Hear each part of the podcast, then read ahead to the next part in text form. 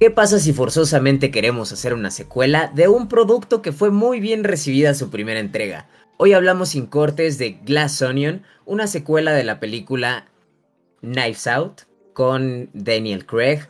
Un elencazo, amigo, que tiene por ahí y realmente no es un gran producto lo que nos entregan. Tan entretenido, pero hasta ahí. Pero, amigo, ¿qué te pareció la película? Tú que eres muy de este asunto de investigación, misterio y demás. Gracias, amigo, y es correcto, bien que me conoce. Eh, para los que no me conozcan, me encanta leer este tipo de historias, mejor dicho, a lo que parecía que iba a ser este tipo de historias, criminalidad, eh, investigación, suspenso, todo ese tipo de libros y eso, historias me encantan, ¿ok? La primera película me gustó, realmente la vi, la disfruté, me pareció una propuesta interesante con Daniel Craig, un tanto eh, fuera de lo que nos tenía acostumbrados que era 007. Recordemos que se aventó una saga de 007 bastante grande, entonces verlo en esta nueva faceta me agradó. Aquí como que le permitieron ser un poco más humorista, no sé, em, no me desagradó, realmente creo que funcionó, pero me quedo más con la primera entrega para serte honesto, amigo. El encaso, lo mencionaste, sale de todo un poco, un elenco enorme. En algunos momentos se siente que hasta es un poco obligado el hecho de que quería que saliera el amigo de alguien ahí en esa película. Em, pero fuera de eso, no me molesta. La producción la vi bastante bien, o sea, vamos a decirlo así como cinematográficamente hablando, eh, creo que buenos recursos, nada sobresaliente, pero cumple. Em, me gustó quizás las actuaciones con base en su, mismo, en su misma historia, pero la historia no me gustó. Quizás si nada más la podía ver en lugar, o sea, si esperan como un crimen tremendo y algo que resolver y quemarte la cabeza y decir quién será, creo que no, creo que lo lograron más en la primera parte, en esta segunda parte creo que se queda debiendo. Esta segunda parte la vi más como una crítica social a alguien millonario y poderoso que se ve a sí mismo como una deidad y, quiere acercarse a sus amigos y, hace un juego. De hecho, de eso trata. Es un juego en el cual invita a sus amigos, un multimillonario, alguien extremadamente rico, a pues a su casa, a su isla privada, así de sencillo, eh, um, pues a convivir, ¿no? A, a hacer un jueguito en el cual tienen que descubrir quién asesinó al anfitrión obviamente es un juego, pero todo cambia cuando realmente alguien murió. Es ahí donde empieza la investigación, empieza la trama, eh, y tristemente, amigo, te puedo decir que fue una película que esperaba más, para ser honesto. ¿Por qué? Porque veíamos una calificación de arriba de 7 y algunos dirán, oye, 7 no es tan alto. En la página que luego revisamos hemos visto calificaciones de 7 y nosotros somos con 7, 8, 8 y vemos esa película y decimos, está buenísima, ¿no? Entonces decimos, esta calificación de 7.7, esperamos que sea realmente algo muy bueno. Eh, pues al menos para la historia mm, no lo fue en, en, mi gusto. Insisto, si ya vieron la primera, estoy casi seguro que el que haya visto la primera va a decir, sí, creo que también me gustó un poquito más la primera que esta opción. La mala noticia es que al parecer va a haber una tercera parte, no sé lo que podamos llegar a ver. Em, tengo ahí algunas posibles teorías, que a lo mejor lleguemos a ver algo similar a Sherlock Holmes y Watson. Eh, no voy a decir nombres porque obviamente serían ciertos spoilers, pero lo van a poder deducir conforme vayan viendo la película. Fuera de eso, amigo, no sé, no, no encontraría todavía a quién recomendarle esta película. Está entretenida, quizás sí, no tienes nada que hacer y está en Netflix y pues obviamente estás pagando Netflix y dices, ya vi Shrek 3 por octava vez.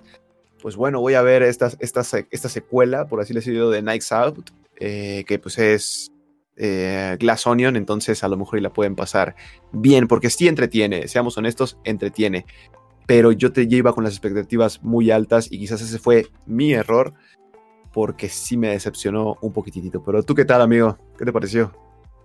Pues qué te digo, amigo, mira, este 2022 desgraciadamente prácticamente lo arrancamos con Muerte en el Nilo y lo cerramos con Glass Onion, cosas que buscan justamente este tipo de misterio, un tanto investigación, como dices, este toque detectivesco a, a ratos y hago la comparación porque ambas creo que son cosas que prometían más de lo que realmente entregan. Como bien dices, esta de repente cae en este tono humorístico y demás.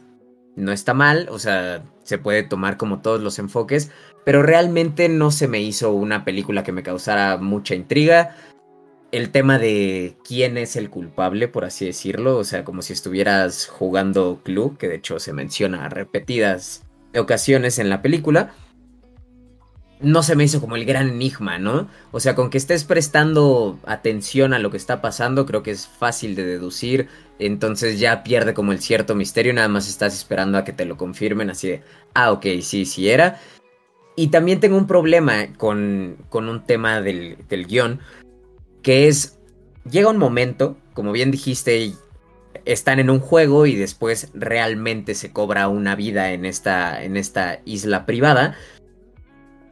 Y de ahí empieza como la problemática, ¿no? Obviamente se empieza como este factor de investigación, vamos a saber quién es el culpable, vamos a tener que mover estas cartas. Y hay un momento en específico en la película que es como un corte y un flashback para explicarte absolutamente todo lo que tuvo que pasar para que se llegara a ese momento. Y se me hizo un recurso como de, ok, no me lo necesitabas mostrar tan literal, tan textual absolutamente todo el proceso, ¿no? O sea, como que lo sentí más, siento que partió un poquito el ritmo. Lógicamente era para poner en contexto, ¿no? Así de, ok, es, llegamos a esto por esto y esta persona estaba haciendo esto.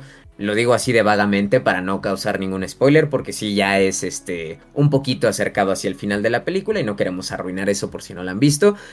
Pero realmente esta secuencia que aparte es un tanto larga, siento que partió el ritmo, al menos para mí, como que yo ya estaba un poquito enganchado en el tema de, ok, ya se cobró esta vida, hay este otro tema, van surgiendo como problemáticas y dije, ok, vamos a ver ahora sí cómo se resuelve. Yo creo que este dude este, va a ser la persona que, que está detrás de todo lo demás, lo que está orquestando. Pero dije, vamos a ver cómo lo presentan. Y cuando llega esta secuencia, que sí son varios minutos de estarte contando cosas que pasaron semanas atrás, incluso años atrás, para poner, darte como mucho, mucho contexto, como que empezó para mí a sentirse larga la película.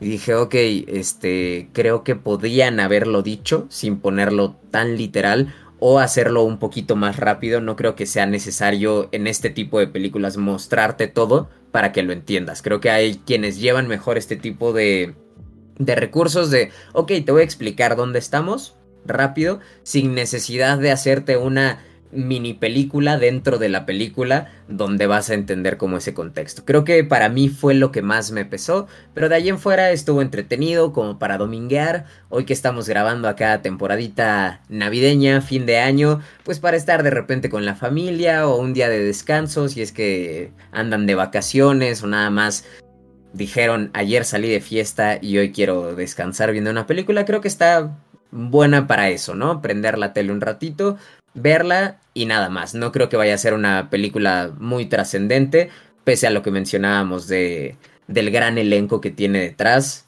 En lo personal, por ejemplo, Edward Norton es un actor que creo que hace grandes cosas y en este sentí que estuvo un poco desperdiciado, pero lo voy a dejar de momento. Vamos a avanzar un poquito más. O tú verás si quieres ya empezar a presentar como Podemos, actores y director. Podemos empezar justamente con los responsables, sí, amigo, porque coincido absolutamente contigo y con lo que dijiste. Em, y ojo, en la parte 1, en la película 1, vamos a decirlo así, en la precuela a esta, a esta entrega, tiene un recurso muy similar al que Billy se está, quejando, pero mucho mejor realizado, ¿eh? Se siente un poco más natural casi en la parte 1 puedes medio pedir un poco más de información. Aquí es de no necesitaba la información, ¿sabes? Eh, y aquí pues obviamente también repite Ryan Johnson, este director que pues no ha tenido una trayectoria tan larga o quizás tan llamativa. No creo que sea malo, la verdad es que, insisto, yo creo que cinematográficamente es bueno. En guion sí me pesó un poquitín, porque además también es el involucrado, quizás de sus películas, ahorita también vamos a mencionar algunas cositas, eh, de las, vamos, quizás de lo más llamativo de lo actual hacia atrás, y pues obviamente sería la precuela entre Navajas y Secretos o Nights Out, que también pues es la parte 1, que también tenía un elencazo, un reparto sumamente llamativo, eh, pero pues está mucho mejor lograda. También estuvo involucrado en Star Wars Los Últimos Jedi, o el, eh, pues sí, justamente en esa película también de Star Wars del 2017. Y quizás también de lo más llamativo es Asesinos del Futuro, que creo que se llamaba en inglés Looper. Eh, no estoy del todo seguro, creo que sí. Y salió en el 2012, ya se da una idea, ¿no? Yo creo que esas tres películas, al menos para mí, son de las que más me han llamado la atención, con sus pros y sus contras cada una, pero esta película, al menos para mí, pues se vuelve un tanto pues puede pasar indiferente, ¿no? Eh, insisto, nada más queda como en algo entretenido y divertido.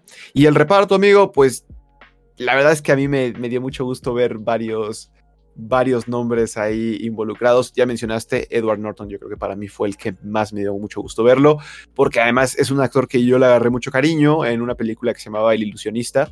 Eh, con Jessica Biel, que me gustó muchísimo esa película y desde ahí le empecé a poner. Era una joya, amigo. Me la pasaba muy bien viendo esa película. Eh, Misterio, Cursi, Cursi como ella sola pero la pasé muy, muy, bien. Este, Daniel Craig, pues también es bueno verlo, pero hay varios nombres muy pesados. Eh, y digo pesados porque son muy conocidos, ¿vale? Porque, digamos, Dave Bautista, no, nadie me va a decir, güey, es un actorazo. Porque no es un actorazo, pero es un nombre que realmente pesa eh, muchísimo. Kay Hudson es un nombre que también pesa muchísimo. O sea, tiene muchos actrices, el mismo Edward Norton, eh, Catherine Hahn, que es eh, la villana que ahí estuvo saliendo también en, en, la serie que hubo de Scarlet Witch, Vision y todo eso, ¿no? Entonces hay varios nombres. Ethan Hawke también estuvo saliendo, Ethan Hawke, eh, Hugh Grant también estuvo saliendo Hugh Grant. Entonces, realmente hay mucho nombre muy, muy, muy choncho, pesado y de renombre, pero insisto, siento que, la trama se queda eh, muy corta. Siento que fue una película como hecha con amigos, que también se la pasaron bien grabando. Eh, y pues nada, esa era como la intención, divertirse. Y te digo, también te divierten, pero para ver este reparto dices, dude, va a haber una trama donde el nivel actoral va a ser tremendo. Y la verdad es que no la hay. Ya cuando la vean, obviamente me van a, van a decir, ah, pues a mí sí me pareció que fue un super misterio. Ahorita también, antes de seguir hablando del elenco, amigo. Bueno, no, si, si continúo con el elenco, ya luego te voy a decir la escena, que ya sabes cuál es la escena que más me desagradó de esa película. Y a ver si alguien coincide conmigo en los comentarios, pero hijo, qué mala. Quizás ni siquiera la escena. Un cuadro, una toma, o sea, eso dije, Dios, qué mala escena, pero te dejo, amigo, con el sí, perdón. Que Qué mala escena, güey. Ahorita la mencionamos en específico. Y pues bueno, eh, creo que nombres destacables, ya mencionaste varios. Em, pues bueno, tenemos también a Daniel Craig, que ya lo habíamos mencionado. Muchos lo recuerdan por el 007. Aquí no me encantó la participación tampoco. Se me hizo un tanto payasón. Eh, la personalidad, vaya, de, o sea, no, no fue él, sino cómo construyeron al personaje en esta película, ¿no? Como un tanto eh, bufoncillo y así. Pero eso es cosa de cada uno. Yo creo que va a haber gente que al contrario, que le guste ver como esta faceta de no ser todo un, un playboy perfecto, que sabe pelear, que investiga todo súper cañón. O sea, ver como una contraparte de lo que es en, en James Bond. Así que, pues creo que grandes nombres, pero no es algo que, que aporte tanto, desgraciadamente. Como bien decías, no se siente como, wow, esta tiene las mejores actuaciones o algo pese a estos nombres. Lo que sí podemos eh, admirar es que quién, o sea, quién rayos puede tener a nombres como Ethan Hawke y Hugh Grant en papeles pequeñitos, fugaces, así haciendo cualquier cosa, ¿no? O sea, no cualquiera realmente y es entretenido verlos. Nada más mencionaría prácticamente a ellos, yo creo, del, del, reparto. Ya mencionaste también, este, pues algunas de las actrices. Incluso tenemos ahí como una aparición medio fugaz de Serena Williams, que pues obviamente no es como que actúe algo, pero a final de cuentas hay, hay grandes nombres. Entonces creo que Netflix apostó apostó a esto como a un super proyecto y lo va a estar llevando, como bien decías, o sea, al parecer ya, ya está pactada una tercera película. A mí no me encanta, ya lo he dicho antes eh, en este podcast, a mí no me encanta lo que estamos viviendo actualmente, que es como una cosa pega y entonces vamos a explotarlo hasta no poder más. Yo creo que si, si Knives Out tuvo una buena recepción, esta no, les, no la tiene tanto y va empeorando, creo que sería de esas eh, franquicias que tienes que dejar ir. Esperemos que Netflix no se case con ello y que pueda perjudicar también como pues a un producto, ¿no? O sea, que ya se vea como un chiste, digo, me gustan, por ejemplo, las películas de terror y es muy recurrente que esto pase y precisamente por eso de repente duele, ¿no? Porque empieza algo muy bien y lo quieren explotar tanto que ya lo último que te entregan es un tanto decepcionante. Así que de lo que decías de a quién se la recomendaría, pues yo creo que a la gente que sí le guste un ratito de chill, veo una peli con palomitas, todo tranquilo, no me voy a clavar mucho en la trama, no me voy a clavar mucho en las actuaciones. Y pues sí, el tema thriller, misterio, pero que tampoco sea, quiero algo que me tenga en constante intriga de quién va a ser el culpable, ¿no? Porque esta película creo que, que no lo logra. O sea, sí te hace preguntarte unos minutos quién será y de ahí es como, ok, creo que es este y apagas, ¿no? O sea, como que no te lleva en una constante sospecha como algunas otras. Así que creo que es lo único que yo diría al respecto de esta película, amigo. Dejo que cierres con la escena. Está, la eh, escena. Está, está, bien hecha la película en general, la verdad. Eh, lástima de historia. Esa sería mi conclusión eh, en particular. Y la escena, hay una escena, los que ya la vieron sabrán luego, luego cuál es. Hay una escena donde personaje 1 va con un objetivo en la mente, violento. El personaje 2 se da cuenta de eso y dice, personaje 2, no, tengo que impedírselo. Corre hacia personaje 1 eh, y va a generarle una tacleada pues para evitar que haga ese objetivo eh, violento. Y es la peor tacleada de la vida que he visto. Una tacleada dirigida a los hombros, que además nada más roza los hombros así, en slow motion. ¡Oh! Ya. Ver eso en serio me, me causó un poquitín así como de, ¿es en serio? ¿Que esa es la mejor tacleada que puedes dar para salvar algo tan preciado? Algo que en la película te está repitiendo y repitiendo que es importante para él, ¿no? Hasta el soundtrack también es, o sea, en ese momento clave para... No, no, o sea, me pareció una, una, una, escena realmente un tanto triste y lamentable. No sé si le quisieron volver como humorista, pero ah, fue un humor entonces realmente demasiado, demasiado malo, para, para mi gusto al menos.